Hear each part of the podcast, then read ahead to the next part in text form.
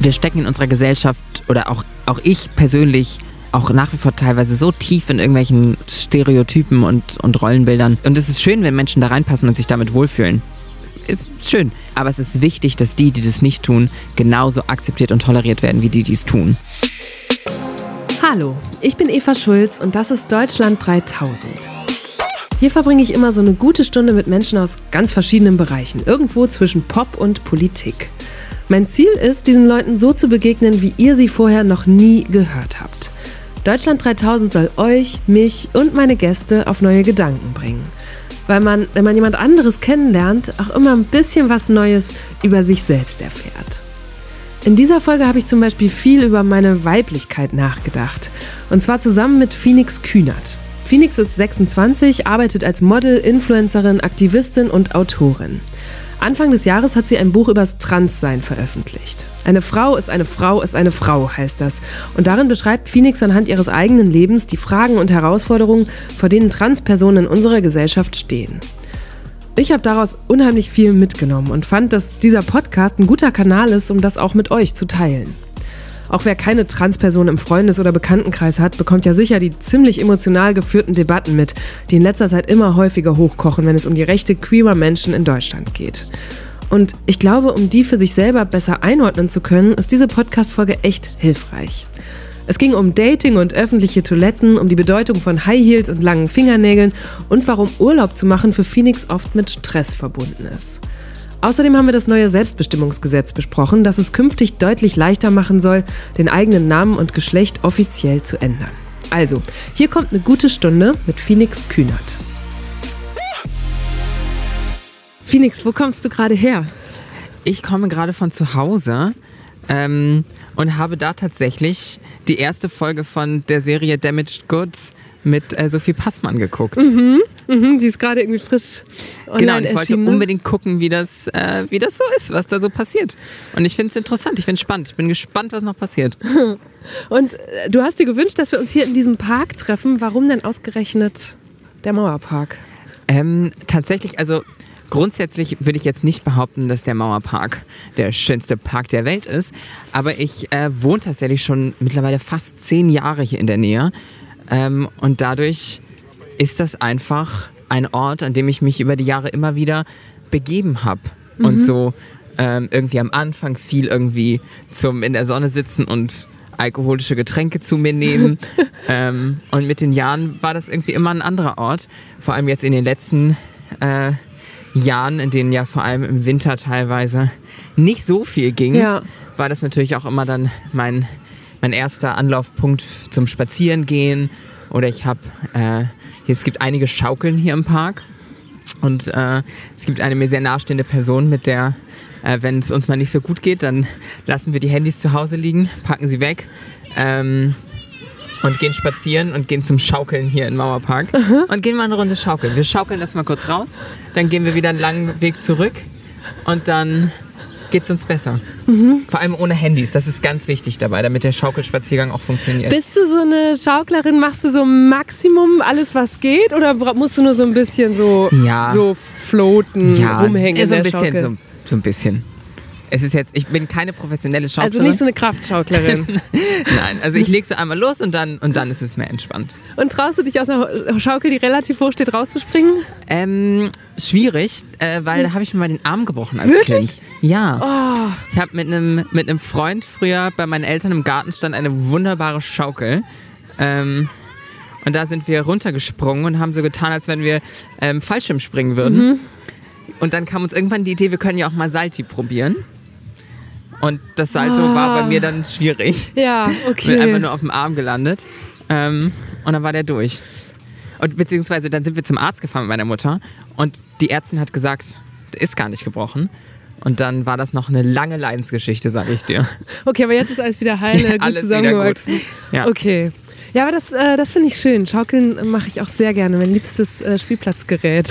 Auf jeden Fall. Und wir hätten uns ja eigentlich, wir können auch gleich mal gucken, da vorne sitzen jetzt leider Kinder, die will man ja auch immer nicht vertreiben. Ne? So geht es mir jedes Mal.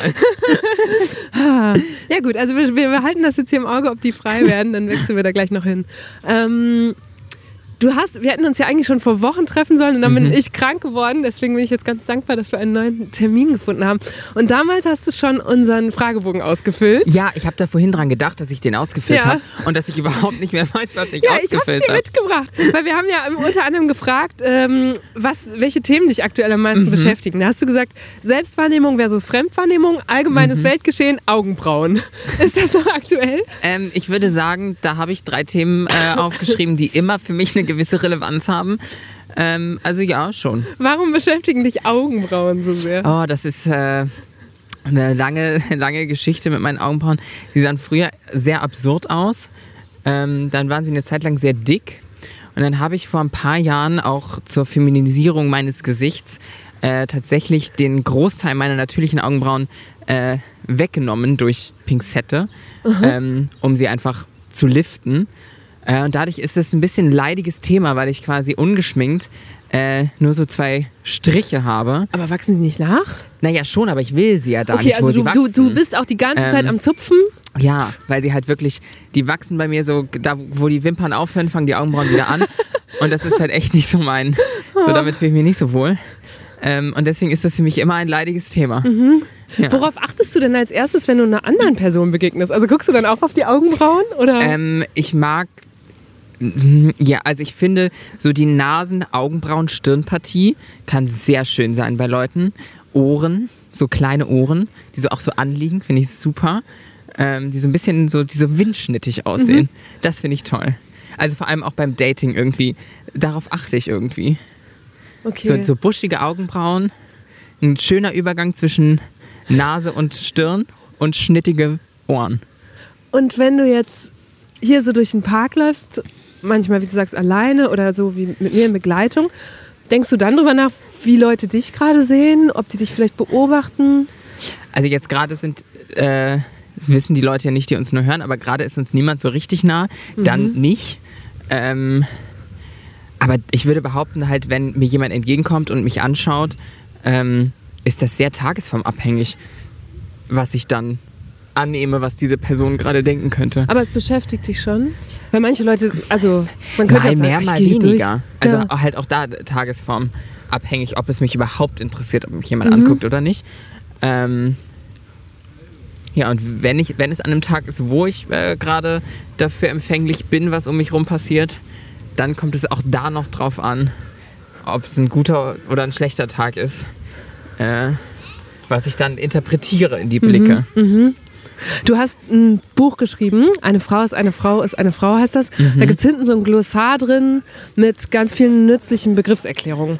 Ein Begriff ist Passing. Ich, Und Mhm. ich glaube, es gibt auch gar kein deutsches Wort dafür, oder? Also wie würdest du es übersetzen?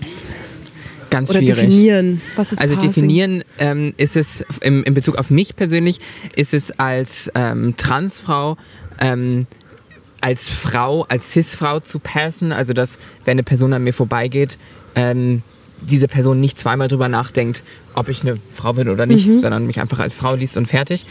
Ähm, das ist Passing in meinem Falle. Ähm, ist aber, glaube ich, auch auf andere Dinge zu beziehen ähm, in anderen Kontexten. Aber äh, grundsätzlich geht es da auch um, ähm, eigen, äh, um, um die Fremdwahrnehmung eben hauptsächlich. Also als was wird man gelesen? Man hat jetzt also eine Person, kann ja ähm, männlich gelesen sein, aber eigentlich gar nicht männlich sein. Und wenn man dann ins, ins Detail geht, hat diese Person ähm, eventuell andere Privilegien als eine nicht männlich gelesene Person. Hat das jetzt gerade, war das Ja, gerade das verständlich? war- ja. Ähm, weil, ja, genau. Damit hat es auch was zu tun, aber gar nicht so, so, so doll. Passing ist hauptsächlich zu passen. Also, ja. Aber eine richtige Übersetzung weiß ich jetzt auch nicht. Ja, ne? Ich habe auch im Vorfeld überlegt, aber mich dann natürlich gefragt, was hat sich für dich verändert, seit du als Frau, sagt man dann past, Ja. Ähm, gelesen wirst? tatsächlich mehr, als ich gedacht hätte. Ähm, ich überlege gerade, wo ich, wo ich anfange. ähm, ich glaube, für mich das offensichtlichste und bezeichnendste ähm, ist, dass es für mich lange eine absolute Unmöglichkeit darstellte, überhaupt darüber nachzudenken, aus Berlin wegzuziehen, weil es für mich so ein, eine Art von Safe Space war oder ist immer noch. Ich würde behaupten, dass der Safe Space in Berlin gar nicht so toll ist, wie man das manchmal annehmen könnte. Also du meinst, Berlin hat so den ähm, Ruf, super tolerant und offen zu sein ja. und dass allen auch egal ist, wer da mit wem und worauf wer ja. steht oder wer das sein will. Äh, unterm Strich ist es im Vergleich in Deutschland natürlich auch irgendwie so, aber komplett sicher ist es hier natürlich mhm. auch nicht.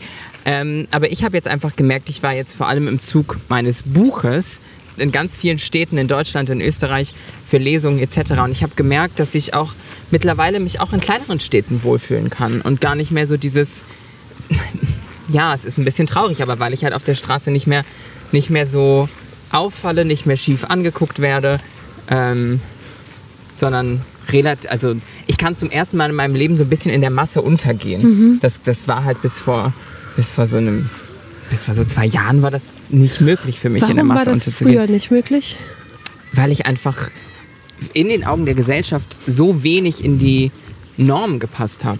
Mhm. Ähm, und dann wird eine Person sehr viel angestarrt. Also ja auch gar nicht ausschließlich aus negativer Intention, aber es wird einfach viel mhm. geguckt und das ist halt, ähm, kommt dann natürlich wieder auf die Tagesform an, wie blöd sich das dann auch anfühlt, angeguckt zu werden. Ja. Ich habe im Zuge der Vorbereitung auf dich und auf dieses Gespräch jetzt mich ganz doll zurückgeworfen gefühlt in meine eigene Pubertät, mhm. weil es natürlich Themen sind, die dich, glaube ich, insbesondere in deiner Pubertät beschäftigt haben oder in denen ich mich auch mit, ne? Also wenn wir über Geschlecht reden und über das eigene Geschlecht kennenlernen, finden, dann ist es ja was, was Menschen in der Pubertät passiert oder extrem beschäftigt. Deswegen habe ich mich gefragt, was ist die erste Erinnerung, die dir in den Kopf kommt, wenn du an deine Pubertät denkst? Und das finde ich ganz schwer, weil mh, mm, retrospektiv weiß ich so ganz viele Dinge, was da irgendwie so das erste gewesen sein muss. Aber so aus dem Moment heraus finde ich das schwierig. Ich oder weiß so nicht, ob ein typisches Bild, das du vielleicht damit verbindest, mit dieser Zeit, mit dieser Phase in deinem Leben mm. oder dem mm. Alter zu realisieren, dass ich anders bin als meine Freundin. Äh, und dass mein Körper sich so nicht verändern wird wie von meinen Freundinnen damals und dass Menschen auf mich anders reagieren als auf andere Leute. Und es wurde immer, auch in meiner Kindheit schon, war, ähm, war relativ schnell klar, dass ich nicht in die Normen der Gesellschaft passe. Ähm, Wodurch? Ha, naja, das ist sehr schnell wird natürlich einer Person, der bei der Geburt das männliche Geschlecht zugewiesen wird, geht es sehr schnell, dass diese Person in den Augen der Gesellschaft nicht reinpasst, weil ja so viel dann schon nicht da reinpasst. Also sei es mit Puppenspielen, dafür wurde mhm. ich da, damals auch belächelt und ich glaube, dass das auch heute noch passiert und das finde ich ganz, ganz traurig. Ähm, und all solche Dinge, dass ich für mit was ich mich beschäftigt habe, dass ich mich äh, mit Mode und Fotografie dann beschäftigt habe und so, das war halt alles irgendwie nicht das Bild, was in den Augen der Gesellschaft gepasst hätte. Ähm, und dann war eben so in der Pubertät, waren es dann eben so die Phasen, in denen ich realisiert habe, oh, der Körper von meinen Freundinnen wird irgendwie mehr, wird kurviger und bei mir passiert das nicht. Und mhm. das, ja. Und du hättest also, es dir aber gewünscht, damals schon? Ja. Also ich hätte damals nicht klar sagen können, ich bin trans. Das habe ich nicht verstanden. Mhm. Aber ich fand es auf jeden Fall richtig blöd. Du hast, also, ja, ist ähm, nett ausgedrückt. Du hast beschrieben, dass du dich in der Schule als schwuler Mann identifiziert mhm. hast oder da so de deine Rolle gefunden hattest. Ich glaube, mhm. das war die Formulierung, die ich gelesen habe. Und dass das auch schon anstrengend war, aber auch irgendwie okay. Ich glaube, das ja. steht einmal so im Buch dass du auch da ganz schön Anfeindungen ausgesetzt warst. Total.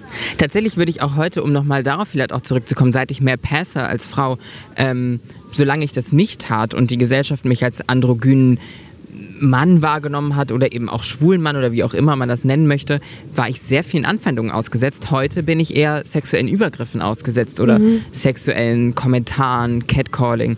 Ähm, das passiert halt heute. Mhm. Ist auch ein, auch ein definitiv gravierender Unterschied und damals, ich, äh, eine Sache, die, wo ich gedacht habe, ja, okay, das, das zum Beispiel so Pubertätserinnerungen, mhm. da geht es wahrscheinlich ganz vielen Leuten so, war Sportunterricht. Ich habe sofort gerade auch an Sportunterricht gedacht mhm. und Schwimmunterricht.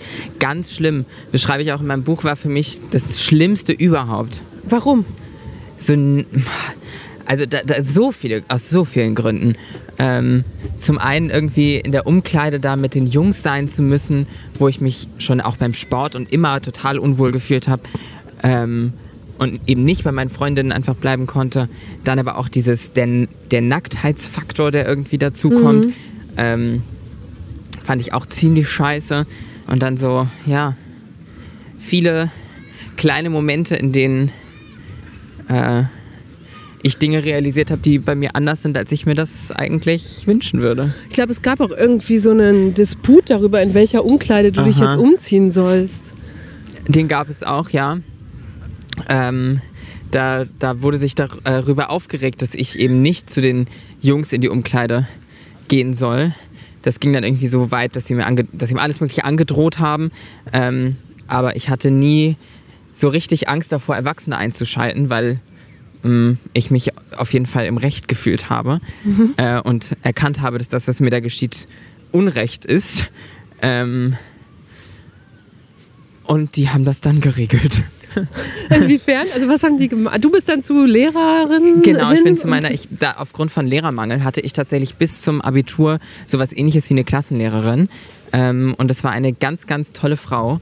Und die hat sich dann damit auseinandergesetzt und hat natürlich auch sofort erkannt, dass das absoluter ähm, ja, homofeindlicher Quatsch ist, der da passiert, äh, der da nichts zu suchen hat. Und deswegen hat sie sich dann darum gekümmert und da musste ich dann nicht hin. Zum Sportunterricht gar nicht Doch, ich, mu ich musste hin äh, zum Schwimmunterricht, aber ähm, ich hatte dann irgendwie eine Einzelumkleide und ähm, durfte auch früher und so. Es war, ähm, mhm. war nicht ganz meine Ideallösung. Ich wäre ein bisschen gar nicht hingegangen, aber dann so habe ich es irgendwie ausgehalten wenigstens. Was ist dann passiert? Also du hast, wir haben, du hast gerade beschrieben, irgendwie war klar, auch in deiner Schulzeit, du bist anders, irgendwas ist los. Du hattest in eine Rolle gefunden, in der du aber immer noch nicht so richtig du warst. Wann oder wie hast du gemerkt, ich bin gar kein schwuler Mann, ich bin trans? Mm, das war tatsächlich dann eher, eher schon in Berlin dann. Also ich bin dann nach der Schule sehr schnell nach Berlin gezogen. Was hast du ähm, hier gemacht? Ich habe tatsächlich eine Ausbildung bei einem Friseursalon angefangen. Mhm. Habe die aber sehr schnell wieder abgebrochen. Habe aber noch eine Weile dann da gearbeitet. Ähm, und ja, dann habe ich mich einfach als Mensch weiterentwickelt und irgendwann habe ich das dann gespürt. Was, kannst du mir das beschreiben oder sagen, muss man, probiert man Dinge aus oder ist es, also ich, ich stelle mir vor, dass es nicht ist, du guckst eines Morgens in den Spiegel und denkst, jetzt weiß ich's oder jetzt mhm. mache ich da einen Punkt hinter. Ähm, nee, das war ein langer Prozess. Ich habe auch als Kind und im mhm. Teenageralter schon einiges ausprobiert. Ähm, aber halt irgendwie immer geheim, weil ich Angst davor hatte, dass das nicht, nicht gut ist irgendwie. Ähm, und nicht das Richtige ist, in Anführungsstrichen. Ähm, und ja, dann bin ich älter geworden und habe immer mehr realisiert, dass ich diese Rolle äh, in der Gesellschaft und auch mein Geschlecht an sich nicht dem entspricht, dass ich, mhm. dass ich da irgendwie ähm, mehr versuche reinzupassen, als das wirklich zu sein. Und das habe ich dann. Es gab dann so einen Moment, der war eher unschön, weil ähm, ich dann realisiert habe, okay, so geht es wirklich nicht weiter, aber trans zu sein war für mich keine Option, weil das für mich absolut unmöglich wirkte. Und dann ähm, habe ich für mich ein bisschen pragmatisch entschieden, okay, wie kann ich damit umgehen? und habe dann entschieden, okay, so geht's nicht weiter. Ähm, Aber was war das für ein Moment? Ähm, da saß ich bei mir zu Hause und habe sehr viel geweint und äh, habe realisiert, so, so geht es nicht. So diese, also dieses, mm, dieses diese Rolle, das, so kann ich mein Leben nicht leben, da sehe ich keine Zukunft für mich. Ähm, und dann war quasi Transsein weniger schlimm, weniger unmöglich, als das so weiterzumachen. Mhm. Und dann habe ich was geändert. Ähm, ja. Was ist das Erste, das man ändert in so einem Moment? Weil du, war, du man ist dann ja nicht automatisch Expertin äh, nee. und weiß schon über alles Bescheid und kennt sich damit aus. Wie bist du da vorgegangen? Also ich hatte grundsätzlich halt natürlich schon Zeit meines Lebens im Internet mich mit Dingen beschäftigt mhm. und auseinandergesetzt und so. Ähm, und auch Menschen auf Social Media verfolgt, die ähm, Wege zu gehen schienen, die ähm, meinem ähnlich sind. Ähm, bedeutet, man wird nicht über Nacht zur Expertin.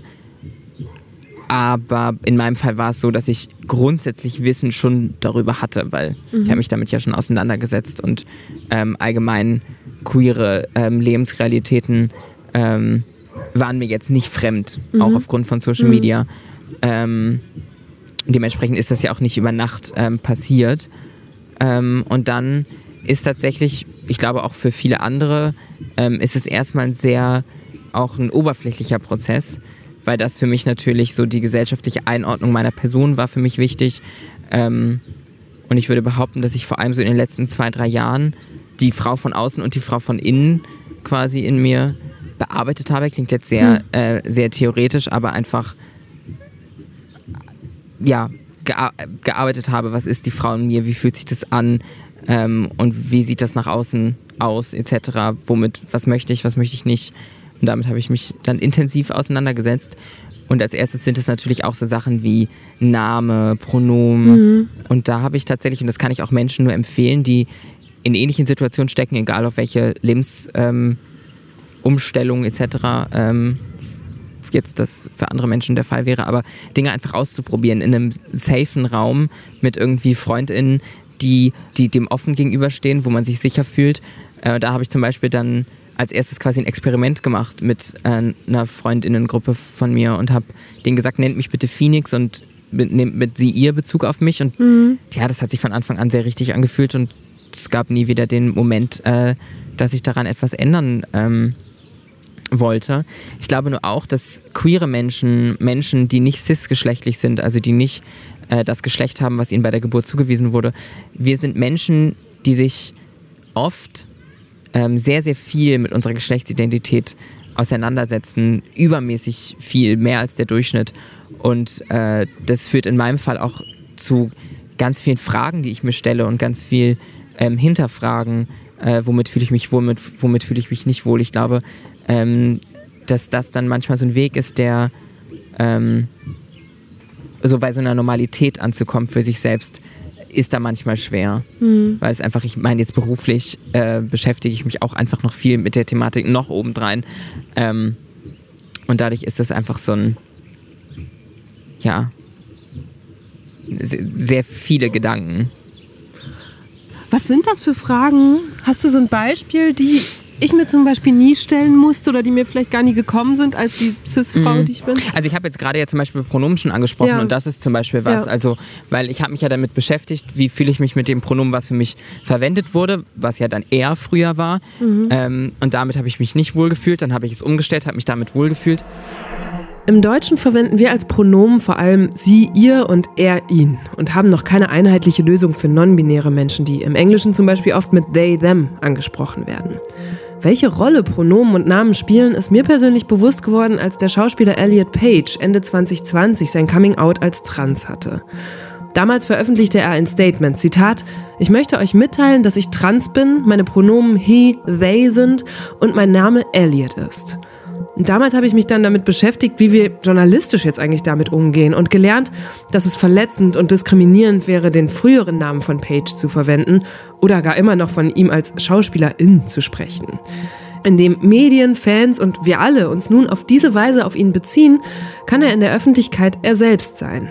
Es geht darum, dass wir die transgeschlechtliche Identität einer Person anerkennen, auch wenn wir rein äußerlich vielleicht ein anderes Geschlecht wahrzunehmen meinen.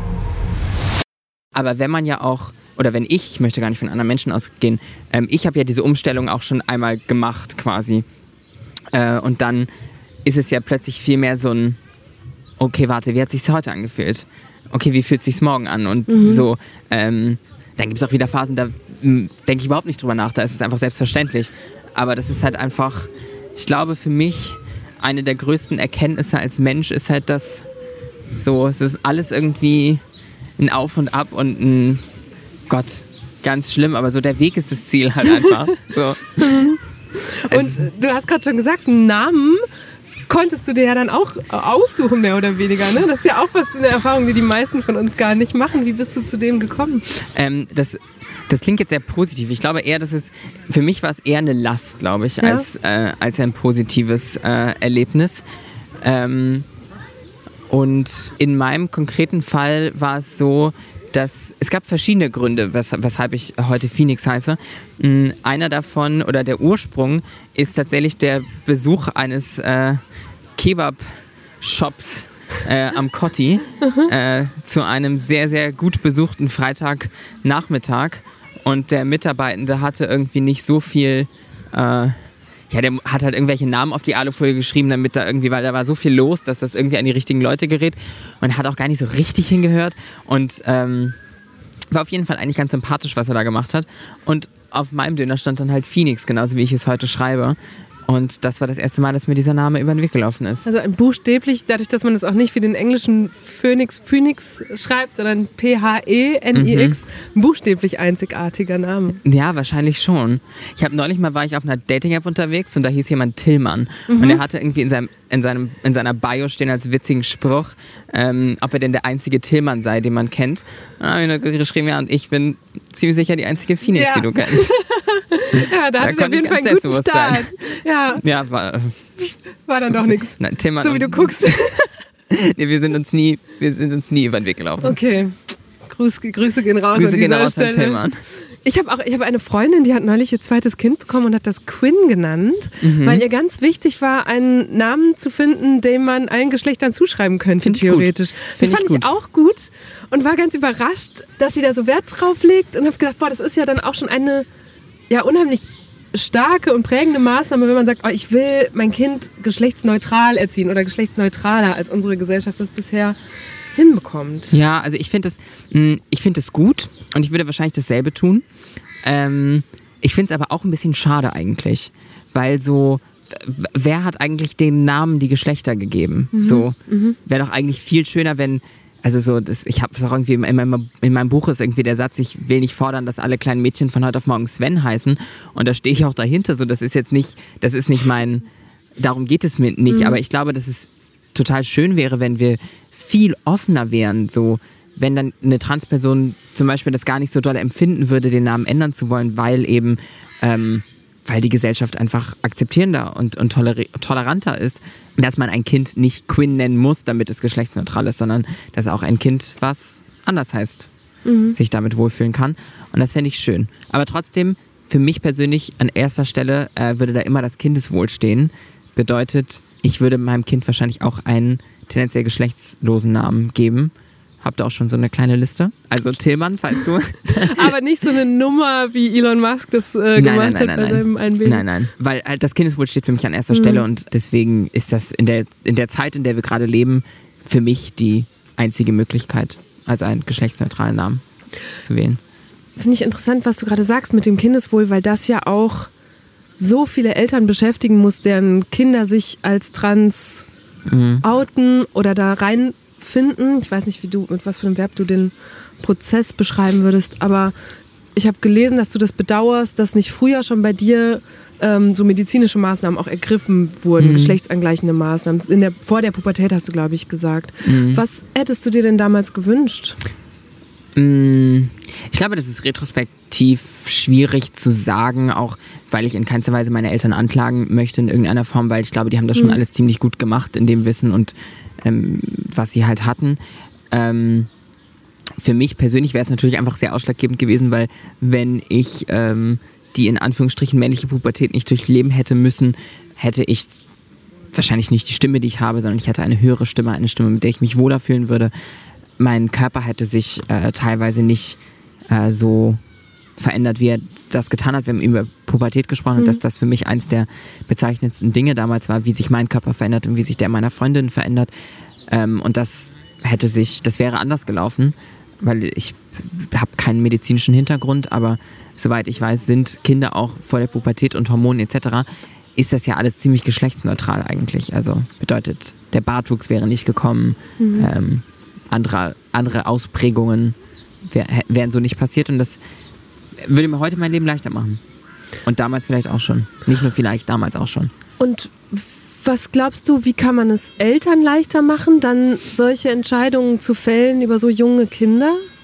Ich glaube, das ist nicht der springende Punkt, weil das, was, also wenn Entscheidungen dann äh, zu treffen, das würde ja bedeuten, dass das Kind schon das offen auch äußert und versteht und mhm. Das ankommt. Also ist auch ein springender Punkt, aber in meinem konkreten Fall wäre es ja eher gewesen, dass ich mehr Offenheit erfahren hätte müssen, um selbst gedanklich überhaupt dahin zu kommen und das zulassen zu können. Und das so, so ist es mir ja gar nicht ergangen. Bedeutet für mich persönlich, ich hätte mehr Offenheit im Umfeld gebraucht, gesamtgesellschaftlich betrachtet, mhm. hätte es ähm, mehr Offenheit gebraucht. Und ähm, bin halt mittlerweile auch nicht, ich spreche halt von den 90ern, das ist halt schon auch einfach eine andere Zeit, wenn wir jetzt in den 2020ern sind. Und damals waren natürlich auch die Medien noch anders. Auch das ist immer so für mich in den letzten Monaten passieren auch immer wieder Dinge, wo ich denke, okay, scheiße.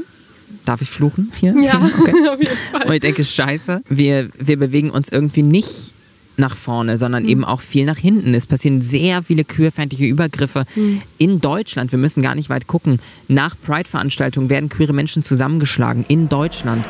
In Deutschland werden immer mehr queerfeindliche Straftaten registriert. Das Bundesinnenministerium unterscheidet dabei zwischen Taten aufgrund von sexueller Orientierung und solchen aufgrund von Geschlecht und sexueller Identität. In beiden Kategorien hat sich die Zahl der Fälle im vergangenen Jahr verdoppelt. Aber das sind ja nur die, die auch zur Anzeige gebracht wurden. Laut Schätzungen werden 80 bis 90 Prozent aller queerfeindlichen Übergriffe nie gemeldet. Und das, das stimmt mich da manchmal auch ein bisschen pessimistisch, aber ich habe vor nicht langer Zeit, bin mit Zeitangaben ganz, ganz schlecht, ähm, habe ich mich mit einer älteren queeren Person unterhalten und die, diese Person war dann aber nochmal so, als ich das irgendwie wir so dahin kam thematisch, war diese Person aber so, naja, aber wenn, wenn wir das große Ganze betrachten, dann sind wir auf einem guten Weg. Und mhm. das vielleicht auch darauf bezogen, wo ich gerade herkomme, dass ja, die Medien in den 90ern, das war noch anders als 2022 ähm, die Medien sind. Und die Repräsentation ist besser geworden. Die Gesetzeslage in Deutschland ist ähm, so gut, wie sie noch nie war und, und bewegt sich gerade dahin, äh, auch noch besser zu werden.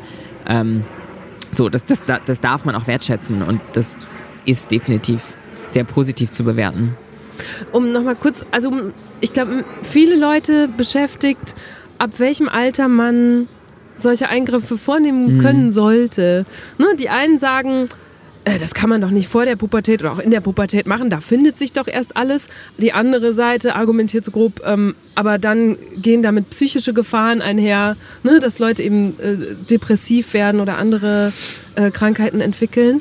Und deswegen gibt es eine Riesendiskussion darüber, wie man das hm. Regeln sollte. Wie, wo stehst du da? Ich stehe grundsätzlich da, dass das individuell ähm, zu entscheiden ist, ähm, in Absprache mit den Erziehungsberechtigten und dem medizinischen Fachpersonal, vorausgesetzt natürlich die Gesetzeslage lässt es zu. Mhm. Ähm, und ich finde, wir brauchen keine Gesetzeslage, die es per se einschränkt. So, das, das macht für mich nicht so viel Sinn. Bedeutet, individuelle Entscheidungen müssen da ähm, getroffen werden. Und ähm, ich glaube, dass was vielleicht für viele Menschen, die nicht betroffen sind und manchmal vielleicht auch mitdiskutieren, wichtig ist, ist zum Beispiel, wenn ich an meine Jugend zurückdenke und an meine Pubertät, man hätte mir nicht per se direkt eine äh, geschlechtsangleichende Operation durchführen müssen oder Hormontherapie direkt gegengeschlechtlich, in Anführungsstrichen, so nennt man das, mhm. ähm, starten müssen, sondern man hätte auch einfach, und dafür gibt es auch prominente Beispiele, bei denen das so passiert ist, einfach durch Hormonblocker erstmal die, die Pubertät erstmal stoppen. Weil ein Kind kann sich auch ohne Hormone finden, eine jugendliche Person. Das schafft die Person auch trotzdem. Und dann die Entscheidung zu treffen. Und ich glaube, das wäre etwas, was ich mir. Eben wusste ich nicht so genau, was ich mir gewünscht hätte. Das hätte ich mir mhm. gewünscht. In der Medizin gibt es unterschiedliche Meinungen zum Einsatz von Pubertätsblockern. Die einen warnen, dass diese Mittel noch nicht ausreichend erforscht seien, dass es beispielsweise Hinweise darauf gebe, dass die Therapie zu Verzögerung der Knochenreifung führt, was dann wiederum Auswirkungen auf die Größe einer Person haben kann. Außerdem argumentieren sie, dass eine eindeutige Diagnose der Geschlechtsdysphorie, so nennt man das, wenn jemand darunter leidet, dass das geschlechtliche Selbstverständnis nicht mit dem eigenen anatomischen Geschlechtsmerkmalen übereinstimmt, dass also diese Diagnose vor der Pubertät gar nicht möglich sei. BefürworterInnen wiederum sprechen von einer guten Datenlage und weisen darauf hin, dass die Effekte von Pubertätsblockern ja rückgängig gemacht werden können.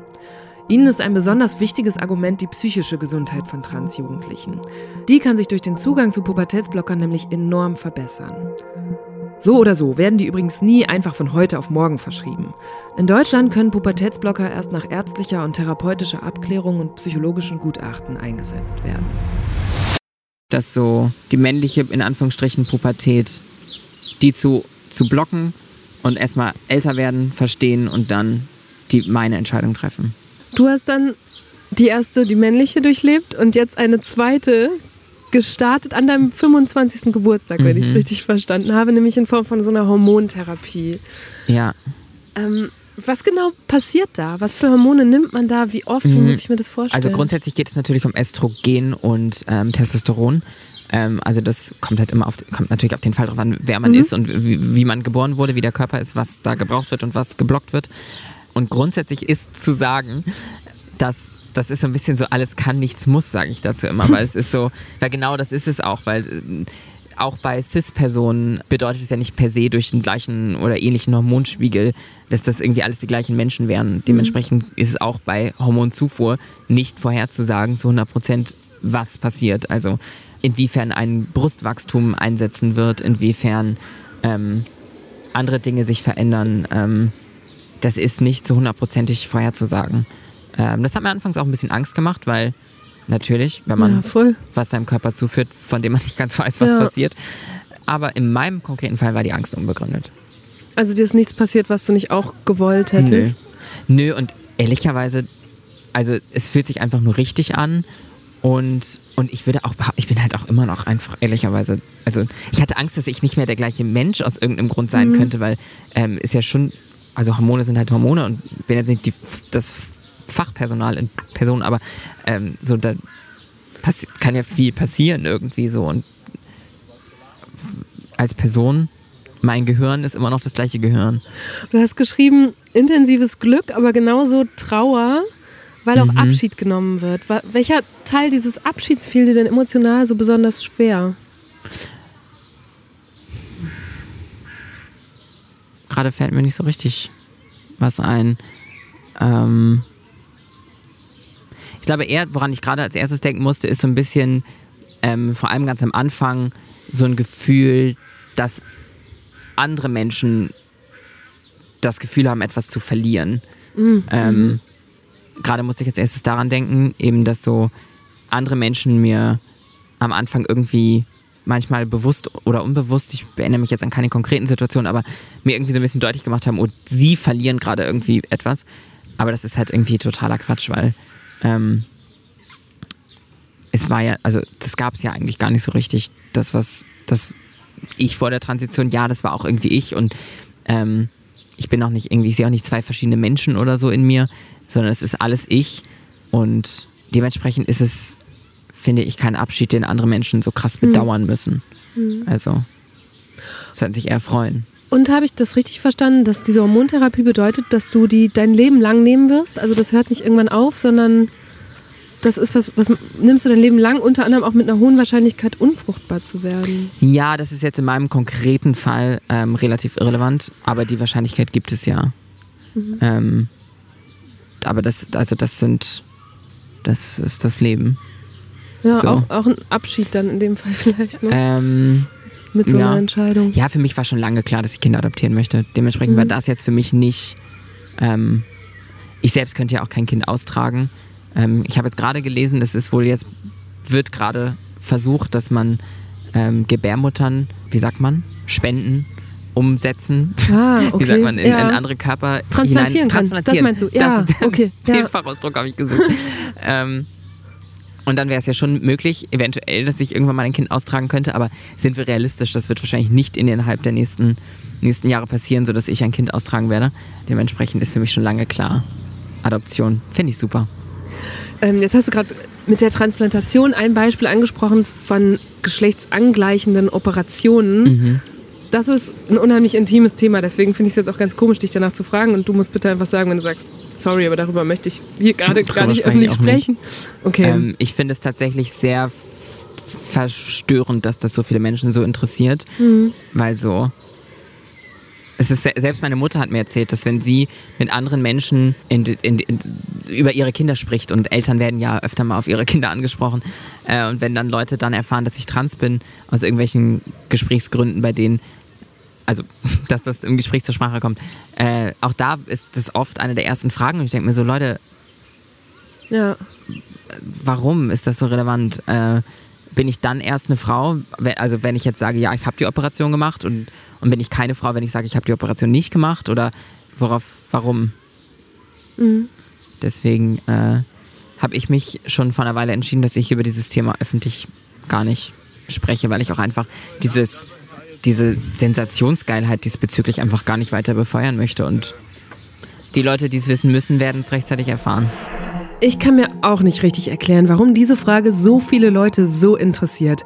Außer dass Geschlecht offenbar oft noch in erster Linie mit Genitalien verbunden wird. Und mal salopp gesagt, alles, was mit Genitalien zu tun hat, scheint Menschen extrem zu faszinieren. Aber würdet ihr in einem Podcast vor x tausenden Menschen über euren Intimbereich sprechen wollen? Eben. Deshalb an dieser Stelle ein paar Statistiken. Laut Planet Wissen lassen längst nicht alle Transpersonen eine Geschlechtsangleichung durchführen. Schätzungen gehen davon aus, dass die Quote unter 50 Prozent liegt. Die Operationen sind schwere Eingriffe und mit vielen Risiken verbunden. Es kommt wohl immer wieder zu Komplikationen, dazu, dass Wunden nicht verheilen, Gewebe nicht wunschgemäß zusammenwächst oder die Sensibilität zu wünschen übrig lässt. Auch Sex kann sich problematisch gestalten. Außerdem müssen nach einer Entfernung der Geschlechtsorgane für den Rest des Lebens Hormone eingenommen werden. Nichtsdestotrotz bedeuten die OPs für viele Betroffene eine enorme Steigerung ihrer Lebensqualität. Im Jahr 2020 ließen 2155 Menschen in Deutschland eine geschlechtsangleichende Operation vornehmen. Die meisten von ihnen waren zwischen 20 und 39 Jahre alt. Der Anteil der unter 20-Jährigen liegt übrigens bei unter 10 Prozent. Was bedeutet es denn für dich, Frau zu sein?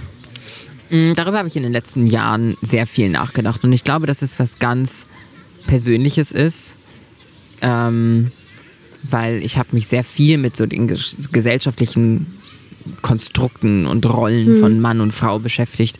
Ähm, und wenn man die alle mal wegnimmt, bleibt ja plötzlich gar nicht mehr so viel übrig, mhm. weil ich glaube, dass ganz viel eigentlich nur gesellschaftliche Strukturen ja. sind und äh, wer sich wie zu verhalten hat. Und das ist über Jahrhunderte so passiert. Äh, deswegen haben wir das in uns ähm, internalisiert schon aufgenommen. Ähm, dementsprechend bleibt da für mich gar nicht mehr so viel und dann bleibt eigentlich nur noch das Individuum. Und dann ist es einfach ein, ein individuelles, inneres Gefühl, ein, ein Wissen, ähm, was jeder Mensch hat oder nicht hat. Ähm, und das ist dann, also für mich, das, die Weiblichkeit des Frausein ist individuell, persönlich. Wäre das Geschlecht weniger wichtig, meinst du, oder vielleicht sogar komplett irrelevant, wenn Gesellschaft nicht so ein Konstrukt daraus machen würde? Also vielleicht. Wenn, ich habe da auch ganz viel drüber nachgedacht, als ich jetzt ne, mich nochmal so eingelesen, dein Buch gelesen habe und so weiter, dass ja so viel davon auch immer davon abhängt, was könnten andere denken oder mhm. wie urteilen sie oder in welche Schublade stecken sie ja. ein. Aber das ist ja alles abhängig von einem Austausch mit anderen oder sogar komplett von anderen und gar nicht mehr von einem selbst. Das heißt, wie ähm, viel, ja, was bleibt ja, noch übrig? Ich, ich tue mir damit ganz schwer, mir das vorzustellen, weil es so weit weg ist. Mhm. Weil es so, wir stecken in unserer Gesellschaft oder auch, auch ich persönlich auch nach wie vor teilweise so tief in irgendwelchen Stereotypen und, und Rollenbildern. Und es ist schön, wenn Menschen da reinpassen und sich damit mhm. wohlfühlen. Ist schön. Aber es ist wichtig, dass die, die das nicht tun, genauso akzeptiert und toleriert werden, wie die, die es tun. Und das ist für mich der, der wichtige Schritt. Und mhm. ich finde es bezeichnend für unsere Gesellschaft, dass Menschen schon seit Jahrzehnten darum kämpfen und es sich teilweise noch so fern anfühlt, dass das irgendwann mal passieren würde. In dem Zusammenhang fällt mir gerade ein Wort ein, das ich auch aus deinem Buch erst so richtig äh, gelernt habe. Das war Hyperfemininität. Mhm. Du sagst, das ist so ein Klischee, das ich ein bisschen erfülle, hast mhm. du geschrieben. Kannst du mal erläutern, was das ähm, bedeutet? Ähm, tatsächlich mittlerweile geht es auch wieder, aber das war, ne, ist ja alles ein, alles ein Prozess. Der Weg ist mhm. das Ziel, habe ich schon gesagt. Ähm, aber so Hyperfemininität im Sinne von, ähm, dass ich eine Zeit lang eigentlich immer lange Fingernägel hatte, sehr viel Make-up getragen habe ähm, und eben so diese, dieses, dieses gesellschaftliche Bild einer Frau sehr, ähm, ja, alles mitgenommen habe, was da irgendwie geht. Und das ist, ist ein Klischee von Transfrauen, dass das passiert, äh, dass sie das tun. Und wie, wie, du schon gesagt hast, ich sage über mich selbst, da habe ich auf jeden Fall eine Zeit lang, ähm, habe ich das auch erfüllt. Und ich glaube, dass das verschiedene Ursprünge hat. Ähm, und meine Vermutung dafür ist zum einen, dass solche Dinge dann endlich erlaubt sind für die konkrete Person. Also Mhm. ich habe jetzt das Outing irgendwie hinter mir, ich bin jetzt offiziell eine Transfrau, ich bin, ich bin eine Frau, ich habe das nach außen gezeigt. Ich kann jetzt endlich ähm, von der Gesellschaft akzeptiert, hoffentlich, ähm, irgendwelche, also Dinge machen wie Lashes tragen, Lippenstift tragen, was weiß ich, lange Fingernägel haben, lange Haare haben, hohe Schuhe tragen. Ähm, und zum anderen ist es aber auch, sowas in meinem Fall, mh, ein gewisser Schutz, damit die Außenwelt mich auch ja als Frau liest und ja mit sie anspricht. Also Ähm, wieder dieses Passing mhm. zu genau. ermöglichen oder Ja, und je mehr, wahrscheinlicher ich zu auch, machen. Oder? je mehr ich mit mir selbst irgendwie angekommen bin, ähm, umso mehr konnte ich das auch wieder ablegen, so ein bisschen. Aber es ist natürlich individuell und wenn, und äh, ist natürlich allen Menschen freigestellt, so viel Make-up und Fake Lashes und Nägel zu tragen, wie sie das wollen. Und äh, nur weil ich jetzt irgendwie wieder den einen leicht natürlicheren Weg eingeschlagen habe. Wer weiß, wie ich in zehn Jahren aussehe. Vielleicht bin ich dann auch komplett gesichtsgestrafft und mit ganz viel Make-up unterwegs. Ja, ich habe da, ich hab da auch drüber nachgedacht. Du hast es ja auch, oder beschreibst das in verschiedenen Gesprächen, auch wie wichtig zum Beispiel so deine ersten High Heels für Mhm. dich waren oder eben diese Nägel. Und ich gedacht, krass, so ich bin 32 und habe da erst in den letzten Jahren für mich so reingefunden oder das überhaupt mal ausprobiert. Ähm, also ich habe irgendwie auch ganz viel angefangen über meine Weiblichkeit Mhm. und den Umgang damit nachzudenken, darüber, dass du das so öffentlich beschreibst und dich damit auseinandersetzt. Und ich glaube, ja, jetzt wo du das gerade erzählst, denkst du, ja, ich musste das ja auch nie Ja. überbetonen oder so. Und gleichzeitig auf eine Art ist challenged das einen auch. Also ich habe dann auch so drüber nachgedacht, hm, äh, warum trage ich eigentlich die ganze Zeit flache Schuhe? Erwartet Gesellschaft jetzt von mir, dass ich auch öfter hohe Schuhe Mhm. trage? Wo kommt dieses Bild her, dem du und ich uns dann auf einmal auf so unterschiedliche Weisen verpflichtet gefühlt haben oder dass wir so darüber nachdenken? Ne? Es gibt dann halt ganz viele Sachen auch, wie sitzt man, wie Ja, steht stimmt. man, wie geht man. ja. Ähm, Stimmt, ich, das ist witzig, ne? Ich sitze jetzt hier gerade, du sitzt hier, ich würde sagen, was würde die Gesellschaft würde sagen, elegant, Mhm. mit übereinander geschlagenen Beinen auf dieser Parkbank und ich sitze hier so, so fast breitbeinig, habe mir einen Fuß draufgestellt und die lehne hier Gesellschaft rum. würde es als, weiß ich nicht, Es ist noch nicht, es ist, na, es ist kein, kein, äh, kein wie nennt man es? Manspreaden. genau, es ist kein Manspreaden, aber es ist so sehr, keine Ahnung, man, könnte, man kann mir hier zwischen die Beine gucken, sagen wir mal so. Das zum, ne? Aber du hast Ja, auch eine äh, lange Hose an. Ja, genau, also das ist kein Problem. Nicht im aber kurzen so Rock. würdest du jetzt, glaube ich, nicht hier sitzen so schnell, oder? Mittlerweile vielleicht schon. Okay, ja. Ich glaube, das, was man, das, und das ist halt dann, das ist dann die Krux, das ist dann, Ja. wo wir dann hinkommen. Ich bin ja auch immer noch eine Person. So. Ja. Ich habe ja auch immer noch eine Persönlichkeit und ich bin ja auch immer noch einfach die Person, die ich bin. Und ähm, deswegen, so, ich bin halt eine klassische Person, einfach was Mhm. mein Aussehen, was mein Auftreten angeht. Ja, und auch, also es gab, es gibt ja so viele Beispiele äh, von Orten oder Situationen, über die ich nie nachdenken musste, die für dich eine waren, in der du eben auch irgendwie Leuten deutlich machen musst, Ja. behandelt mich hier als Frau. Aber zum Beispiel, also ich habe nie darüber nachgedacht, dass es jetzt gerade anstrengend werden könnte, eine öffentliche Toilette zu benutzen. Ja, natürlich. Für dich eine Stresssituation, schon Ja. in der Schule und Ja, mittlerweile geht auch das wieder. Das ist halt alles, das sind auch Privilegien, die ich dadurch ganz anders zu schätzen weiß, Mhm. ähm, dass mich jetzt niemand schief anguckt, wenn ich auf die Darmtoilette gehe. Und das war aber eine Zeit lang anders auf jeden Fall, weil ich da teilweise auch nicht auf die Darmtoilette gegangen bin und das hat zu ähm, schwierigen Situationen auch geführt. Und ich habe mich da auf jeden Fall immer extrem unwohl gefühlt. Schon zu Schulzeiten hast du gerade schon gesagt, ja, ich habe eigentlich immer versucht, nie auf Toilette zu gehen in der Schule. Auch nicht gesund, glaube ich. nee, und richtig anstrengend. Ähm, mh, ja, das war irgendwann einfach drin. Ich gehe da nicht auf Toilette. Mhm. Ja, weil ich mich da einfach so unwohl gefühlt habe in diesem, äh, mit dem Pissoirs da. Boah. Bin einfach immer nur, wenn ich dann unbedingt musste, bin ich während des Unterrichts gegangen, damit mich da auch auf gar keinen Fall jemand, damit ich da auf gar keinen Fall jemandem begegne. Und wann war der Moment, wo du so mit völliger Selbstsicherheit und Selbstverständnis auf eine Damentoilette gehen konntest? Mm, Das ist jetzt seit so, naja, anderthalb Jahren oder so. Ähm, kann, man, kann ich kein Datum dran setzen. Ich glaube, bei, bei Umkleiden und beim Sport, da bin ich noch ein bisschen ähm, nicht, dass ich nicht Selbstverständlichkeit, nicht selbstständig auf die Darmtoilette gehen darf, sondern da bin ich einfach nochmal mir dem bewusster, Ähm, und auch da habe ich mich mit anderen Transfrauen drüber unterhalten und uns geht's, und vielen von uns geht es so, ich möchte es nicht komplett pauschalisieren, aber mit denen ich gesprochen habe, denen ging es auch so. Wir, wir wissen da sehr gut, dass das ein weiblicher Safe Space ist, wo wir auch reingehören, wo es aber trotzdem, ähm, ich möchte in, auf gar keinen Fall dafür sorgen, dass sich jemand anders unwohl fühlt.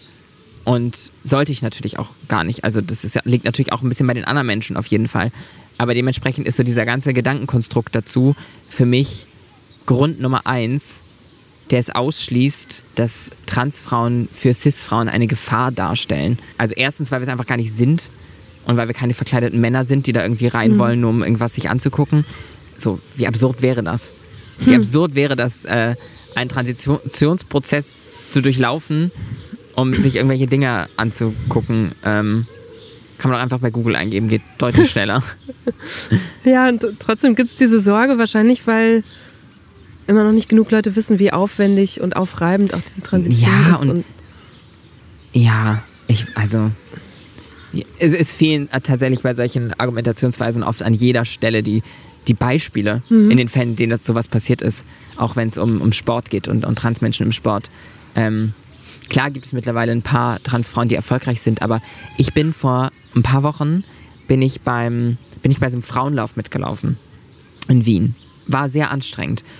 Und es gibt Menschen da draußen, auch Transfrauen, ähm, finde ich sehr schwierig, die behaupten, Transfrauen wären per se besser im Sport und eine Transfrau könnte einfach zu Olympia fahren und würde Gold holen, so ungefähr. Mhm. Ich war Zehntausendste oder so ja. und ich war tot. Ich habe alles gegeben. Also so. Wie lange bist du, glaub, welche, welche Strecke? Äh, fünf Kilometer. Okay. ähm, so, das ist so, ich könnte monatelang trainieren und würde also wahrscheinlich mhm. jahrelang trainieren und würde, würde trotzdem nicht unter den ersten 100 landen. Mhm. Weil ich einfach, also, weil das noch mit mehr zu tun hat als mit meiner Geschlechtsidentität. So, es ist. Ich habe in diesem Podcast auch immer entweder oder Fragen und mhm. glaube, bevor wir hier bald die äh, Stunde voll machen, schiebe ich die jetzt mal rein. Ähm, beim Dating, wir hatten es mhm. eben schon kurz davor, ehrlich, äh, davon, ehrlich sagen, warum es nicht passt oder ghosten? Lieber ehrlich sagen, warum es nicht passt, wobei ich persönlich mh, was heißt der ehrliche Grund? Man muss nicht unbedingt einen Grund sagen, finde ich. Also man kann einfach sagen, hey, wenn man sich jetzt schon getroffen hat oder so, hey, ich fand es nett, dich zu sehen. Mhm. Ich sehe da aber keine, keine Zukunft oder wie auch immer.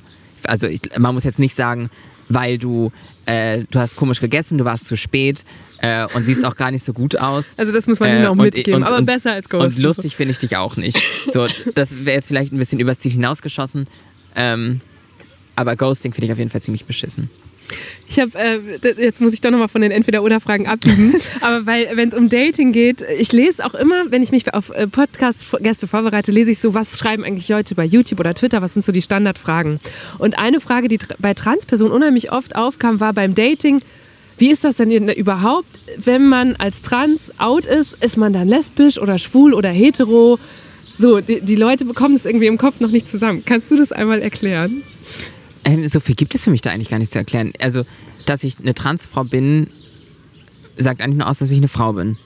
Fertig. Mhm. Das sagt nichts über meine Sexualität aus. Ich kann genauso wie du und alle Frauen und Menschen und Männer, die uns zuhören, jede Sexualität haben. Und dass ich trans bin, hat per Definition und für mich damit nichts zu tun. Dementsprechend tue ich mich auch mit dem Wort transsexuell schwer, ja. was wir jetzt heute ja, auch gar nicht verwend verwendet ja. haben, weil es suggeriert, es würde um Sexualität gehen. Ähm, aber das tut es gar nicht. Es geht um eine Geschlechtsidentität. Es geht darum, wer ich bin und nicht auf wen ich stehe. Mhm. Oder auf wen ich nicht stehe. Oder wie auch immer. Und das heißt, wenn man das einmal so die Milchmädchenrechnung aufmachen würde, ist eine Transfrau, die auf Männer steht, kann hetero sein oder bi oder ja, was auch immer. Eine Transfrau, die auf Frauen steht, wäre lesbisch oder bi genau, oder Pan. Ja. Aber so, ja. Ich, also diese Frage tauchte ja. unheimlich oft auf, deswegen habe ich gedacht, ich nehme sie nochmal mit. Und gibt es beim Dating, ich weiß nicht, ob du gerade datest, du sagst ja. nur öffentlich, dass du Single bist, aber wann oder kommt es da zu Situationen, in denen du dich noch mal outen musst als trans? Ich mache das immer direkt vorweg. Also stehst du direkt im Dating-Profil irgendwie, mhm. ähm, weil natürlich irgendwie viel Online-Dating passiert. Ähm, so im Real Life tue ich mich da manchmal noch mal schwerer. Tatsächlich im Real Life fällt mir gerade so auf, flirte ich eher mit Nicht-Männern und bin viel in so Flinter-Spaces unterwegs, wo ähm, mehr geflirtet wird. Weil Männer, es äh, tut mir leid an die Männer, die zuhören, aber es ist die Wahrheit. Es ist halt, Männer sind gefährlich. Also, es klingt jetzt gerade so. Das meine ich nicht äh, flirtend gefährlich, sondern sind eine Gefahr, können für mich eine Gefahr sein, wenn diese Person da merkt, dass ich trans bin. So, das ist jetzt nicht, nicht nur ein gefühlter Fakt, sondern Ja, ich kenne jetzt die Studien ja. nicht, aber Ja, ich bin mir sicher, es- dass äh, Männer eher. Gewalttäter sind, äh, vor allem gegen Transfrauen, als äh, das Nicht-Männer tun. Ja, aber dementsprechend, ich oute mich super schnell nochmal als, also ich sage das ganz schnell. Also ich will meine Zeit auch nicht mit jemandem verschwenden, der dann irgendwie damit ein Problem hat. Und Hm. auch als Sicherheitsaspekt, Aspekt, den ich gerade schon genannt habe, der ist ja nochmal, wird ja auf die Spitze getrieben, wenn ich jetzt jemanden online kennenlerne, dieser Person nicht sage, dass ich trans bin, eventuell sogar ein, zwei Dates mit dieser Person habe. Gut, äh, meine Eigenwahrnehmung würde dem so ein bisschen in die Quere kommen, weil ich würde dann davon ausgehen, dass diese Person sowieso versteht, dass ich trans bin. Muss ja aber gar nicht. Und dieser Person dann zu sagen, dass ich trans bin, das ist, äh, kann sehr gefährlich und sehr äh, schwierig für mich enden oder für andere Transfrauen. Ich nehme die Kurve zurück zu den Entweder-Oder-Fragen. ähm, Modeln lieber auf dem Laufsteg oder vor der Kamera? Ähm, da, da kämpfen gerade zwei Sachen in mir. Und zwar das eine, das, was ich weiß und dadurch einfach besser kann, weil ich es viel mehr gemacht habe in meiner Laufbahn und das ist vor der Kamera. Ähm, und dadurch ist gerade so, was ist sicherer? So, das, also so war gerade mein Gedankengang, weil wenn ich jetzt vor der Kamera sagen würde, da weiß ich halt, da funktioniere ich wie ein Uhrwerk, das ist gar kein Problem. Auf dem Laufsteg ist mit mehr Aufregung verbunden, aber dadurch vielleicht auch ein bisschen spannender. Okay, und wenn du dich jetzt entscheiden musst, Ähm, wenn es coole Looks sind, dann vor der Kamera. Frühaufsteherin oder Nachteule? Leider Frühaufsteherin, aber meistens nicht so richtig freiwillig, weil entweder der Wecker klingelt oder ich äh, einfach nicht mehr schlafen kann. Sammeln oder aussortieren? Aussortieren. Alles raus. Ich mag es überhaupt nicht, viele Sachen zu besitzen. Horoskope, Hilfe oder Humbug? Horoskop. Da denke ich jetzt in erster Linie an so Dinge, die in irgendwelchen Magazinen stehen. Und da äh, bin ich eher bei Humbug. Wenn es jetzt so, wenn wir jetzt mehr so Astrologie, Sternzeichen und so und das finde ich dann wiederum interessant. Aber so Horoskope, damit tue ich mich schwer. Welches Sternzeichen bist du? Löwe. Und entsprichst du dem? Sehr. Dem, was man über Löwen sagt? Sehr. Ich bin, mein ähm, Sternzeichen ist Löwe, mein Aszendent ist auch Löwe und mein Mondzeichen ist äh, Fische. Ähm, und ich, Was bedeutet das? ähm, die beiden Löwen bedeuten auf jeden Fall, dass ich ähm, ziemlich cool bin. Nein, aber so Löwen neigen dazu, Aufmerksamkeit zu mögen, laut zu sein, ähm, diese Aufmerksamkeit aber auch charmant zu nutzen. Ähm, und der Fisch, der da noch so ein bisschen drin ist, der sorgt ähm, auf jeden Fall für ein bisschen mehr Emotionalität auch. Also ähm, nicht nur Emotionalität, Löwen sind auch emotional, ähm, aber eher auf so eine laute, positive Art. Na, nicht nur, aber, aber, aber Fisch bringt noch so ein bisschen Verletzlichkeit mit in den Mix, sonst wäre ich, glaube ich, unausstehlich. Ähm, ja. Sex Education oder Euphoria? Euphoria. Und Urlaub lieber am Strand oder in den Bergen? Ah. Bei der Frage habe ich mich schon mal komplett reingeritten. Da habe ich nämlich Was? gesagt, Warum? da habe ich gesagt, ähm, es war in einem anderen Podcast und ich habe gesagt Strand. Und dann hat mich die äh, mich interviewende Person daran erinnert, dass ich gerade in München saß und gerade auf den Weg ähm, in die Berge war, um Ski zu fahren. ähm, und das mache ich auch. Ich glaube, ich fahre regelmäßiger Ski, als dass ich an den Strand fahre. Also eher die Berge. Aber ich mag beides. Ich kann mich da wirklich nicht entscheiden. Es geht um Urlaub auch in deinem, oder dass du gar nicht mehr so gerne Urlaub machst oder machtest in deinem Buch, weil nämlich in deinem Ausweis immer noch dein Geburtsname steht. Genau. Und also, da, diesen Zusammenhang müssen wir, glaube ich, kurz erklären, was es damit auf sich hat. Aber das hat mir auch schon wieder bewusst gemacht, wie viele Situationen ich so völlig selbstverständlich hinnehme, die für dich eine Herausforderung sind. Ähm, ja, ähm, also grundsätzlich geht es mir darum, dass in meinem Personalausweis ähm, ein anderer Name steht als Phoenix. Ähm, und das natürlich zu Problemen führen kann. Also das, man kann es noch so weit ähm, kategorisieren, dass es natürlich zum einen Länder gibt, in die ich gar nicht reisen kann. Mhm. Ähm, also da würde ich, wenn ich da ankomme im Flugzeug, würde mir gesagt werden, wahrscheinlich auf sehr unfreundliche Art und Weise, dass ich entweder den nächsten Flieger zurücknehmen kann oder ins Gefängnis komme, sobald ich das Staatsgebiet betrete. In vielen Ländern der Welt gibt es noch immer Gesetze, die queere Menschen kriminalisieren. Beispielsweise wird Homosexualität in über 70 Staaten strafrechtlich verfolgt. Das Auswärtige Amt hat online eine extra Seite mit Reisehinweisen für LGBTIQ eingerichtet. Transgender-Personen wird da zum Beispiel empfohlen, ihren Reisepass zu aktualisieren, falls Name oder Foto nicht ihrer Geschlechtsidentität entsprechen.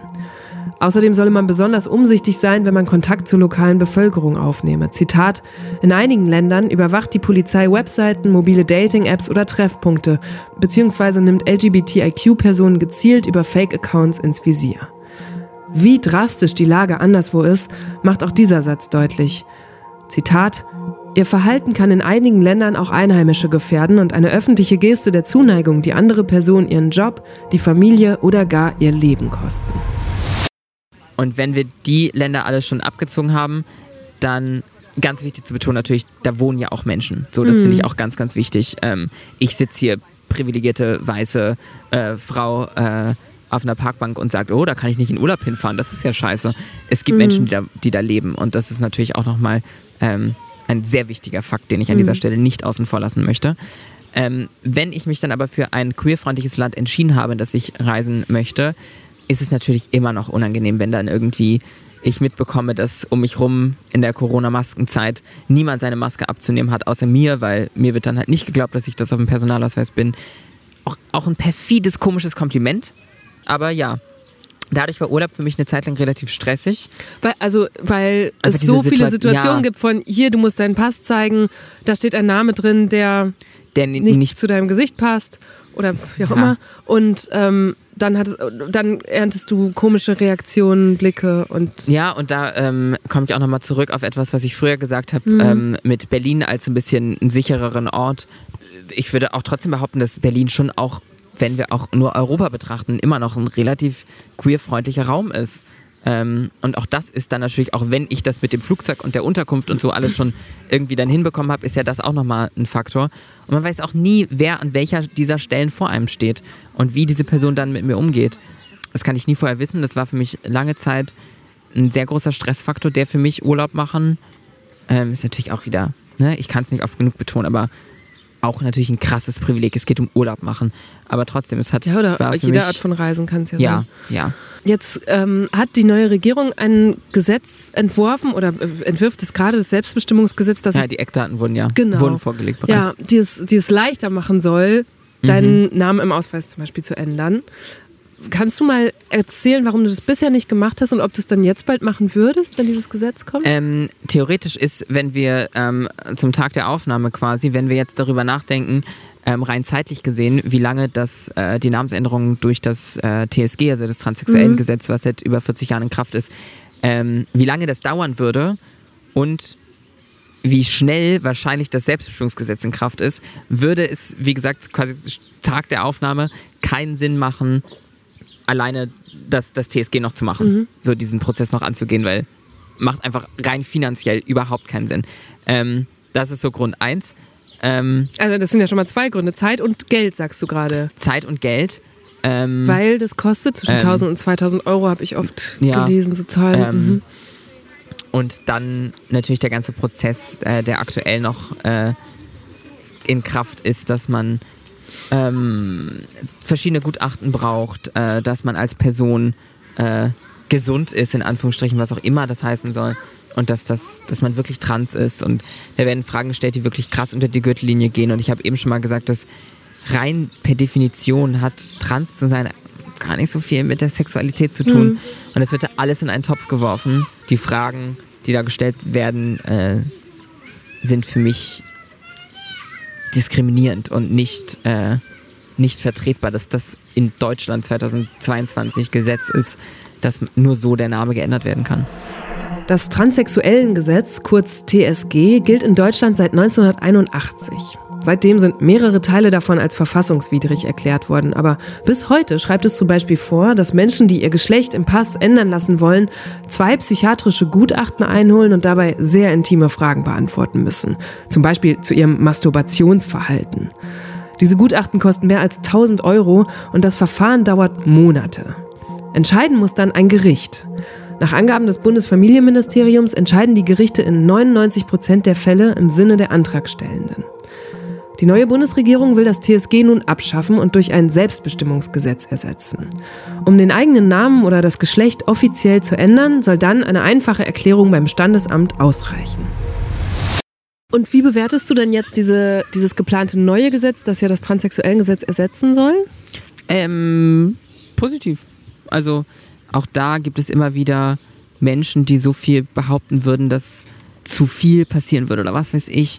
Also, dass zu viele Männer sagen, sie geben sich jetzt einen Frauennamen. Das ist ja zum Beispiel, was das Gesetz dann ermöglichen soll. Ja, und jetzt, wo du es gerade nochmal ausgesprochen hast, also wirklich absoluter Bullshit.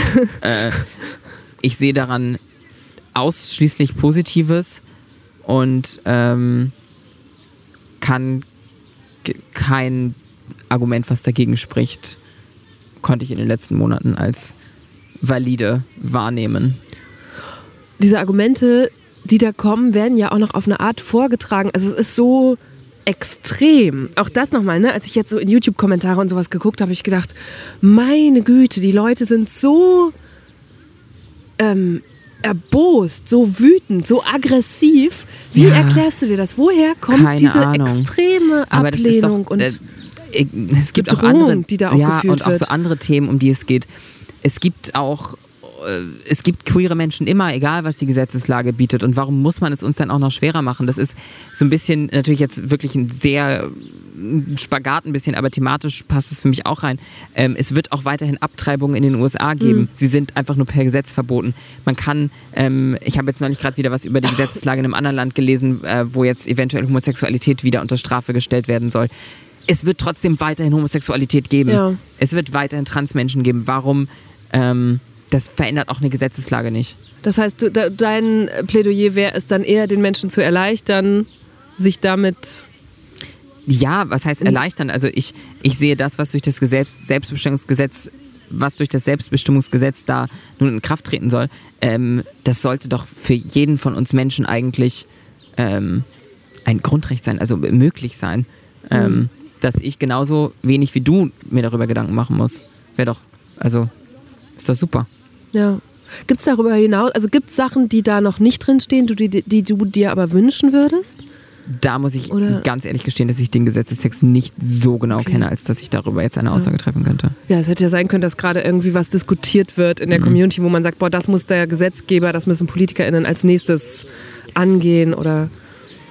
Nö. Habe ich jetzt keinen kein konkretes Beispiel. Gibt es bestimmt, ja. aber weiß ich jetzt. Ähm, wenn wir da über diese KritikerInnen, über HaterInnen sprechen, ich habe nochmal gedacht, als ich das gelesen habe, dass dadurch es ja auch einfach ein besonders anstrengendes Feld ist, um Aktivistin zu sein. Ja. Was war das für ein Prozess, in dem du dich dazu entschieden hast, das aber zu deinem Thema zu machen und, ein, und Aktivistin zu werden? Ich habe mich dazu eigentlich nie so richtig entschieden. Also äh, das ist eher einfach so passiert. Hm. Weil ich habe halt irgendwie auf Social Media schon lange ganz viel über mich und mein Leben irgendwie geteilt.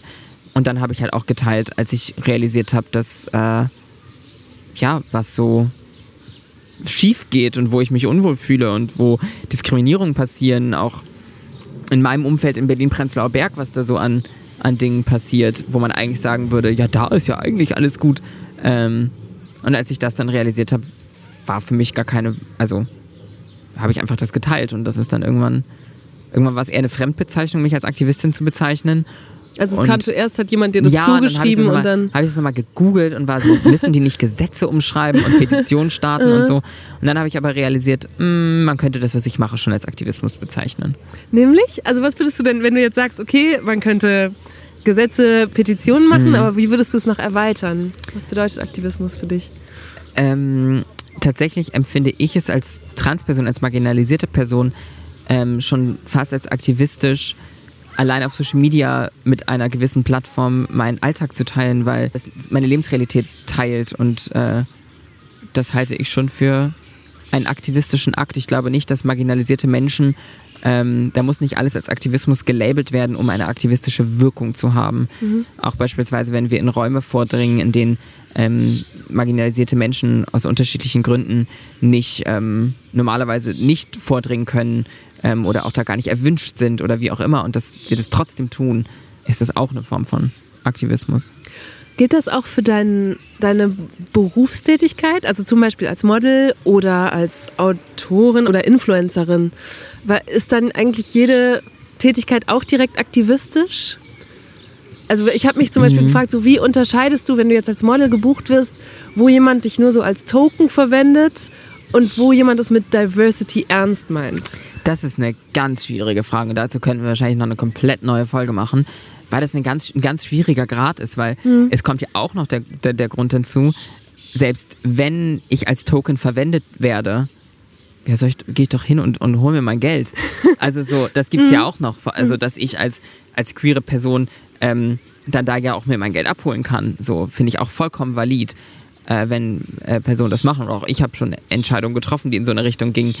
Ja, dementsprechend ist es für mich eine schwere Entscheidung, teilweise das jetzt genau auszumachen, gehe da aber meistens einfach mit dem Bauchgefühl und wenn es natürlich zu sehr Tokenism ist, also ich da wirklich nur bin, weil ich trans bin ähm, und ich mich damit potenziell unwohl fühlen könnte, dann äh, mache ich das auch nicht. Das heißt, ja, tatsächlich ist es so passiert, dass in den letzten Jahren ich immer weniger einfach nur als Model gebucht werde, weil aufgrund dessen, was ich mir auf Social Media mhm. aufgebaut habe, aufgrund des Buches etc., sind es mittlerweile meistens Jobs, die auch mit mir als Person zu tun haben. Ja, dementsprechend. Mit dem Aktivismus, ähm, daher kam meine Frage eben. Ja. Ne? ja. Dadurch hat sich das ein bisschen, ein bisschen gewandelt, einfach meine Art und Weise da zu arbeiten. Und wenn du jetzt als, als Model oder Influencerin äh, oder Kooperationspartnerin von solchen Unternehmen angefragt wirst, wie gehst du da vor oder wie überprüfst du, ob die es ernst meinen? Ähm, Im Regelfall also mein Management gibt es da natürlich auch noch, die da äh, sich mit auseinandersetzen und definitiv auch mehr den äh, theoretischen Part des Ganzen mhm. übernehmen. Ähm, und für mich ist es natürlich, es gibt natürlich ein paar Unternehmen, wo ich sofort sage, oh, da weiß ich jetzt ja. nicht, ähm, ob das so, so ehrlich ist, was da irgendwie passiert. Ähm, und sonst finde ich tatsächlich wahnsinnig wichtig, ich habe es vorhin ähm, auch schon angesprochen, die Bezahlung, die damit einhergeht, weil ähm, natürlich gucke jetzt nicht nur aufs Geld, aber ich finde es auch wahnsinnig wichtig, dass, dass queere Menschen im Pride Month als Beispiel jetzt, dass deren Geschichten auch vernünftig ähm, be bezahlt werden. Also es, es, es gibt dann oft so Anfragen, so ja, mach's doch für die Community, für mhm. die Sichtbarkeit und so. Ja, nee, das ist meine. Für den Good Cause. Ja, das ist, das ist mein, das sind Traumata, das ist meine, meine Geschichte, das ist meine, mein Schmerz, den ich auch teile. Ist natürlich immer individuell, aber ähm, das ist sehr viel Geld wert. So. Mhm. Ähm, und das, das finde ich schon auch wichtig. Äh, und ich, ich gucke mir im Regelfall halt die, die Kampagne genau an. Was ist das? Wer ist da dabei? Was, äh, ähm, was ist da zum Beispiel? Ich finde im Pride Month finde ich das immer ähm, sehr gut, wenn mir als Influencerin oder Kooperationspartnerin die Möglichkeit gegeben wird, einen Betrag X auch äh, zu spenden, äh, der wirklich auch nochmal on top von meiner persönlichen Gage dann kommt, finde ich immer sehr gut. Mhm. Gibt ja so verschiedene Faktoren. Aber ich habe jetzt keinen Punkteplan, den ich abarbeite. Neulich hast du bei einer Veranstaltung eine Rede darüber gehalten, dass es heute immer noch Mut erfordert, so zu sein wie du. Mhm. Ähm, so viele Menschen haben diesen Mut nicht. Was glaubst du, wie es denen geht? Oder was würdest du denen jetzt sagen wollen? Mhm.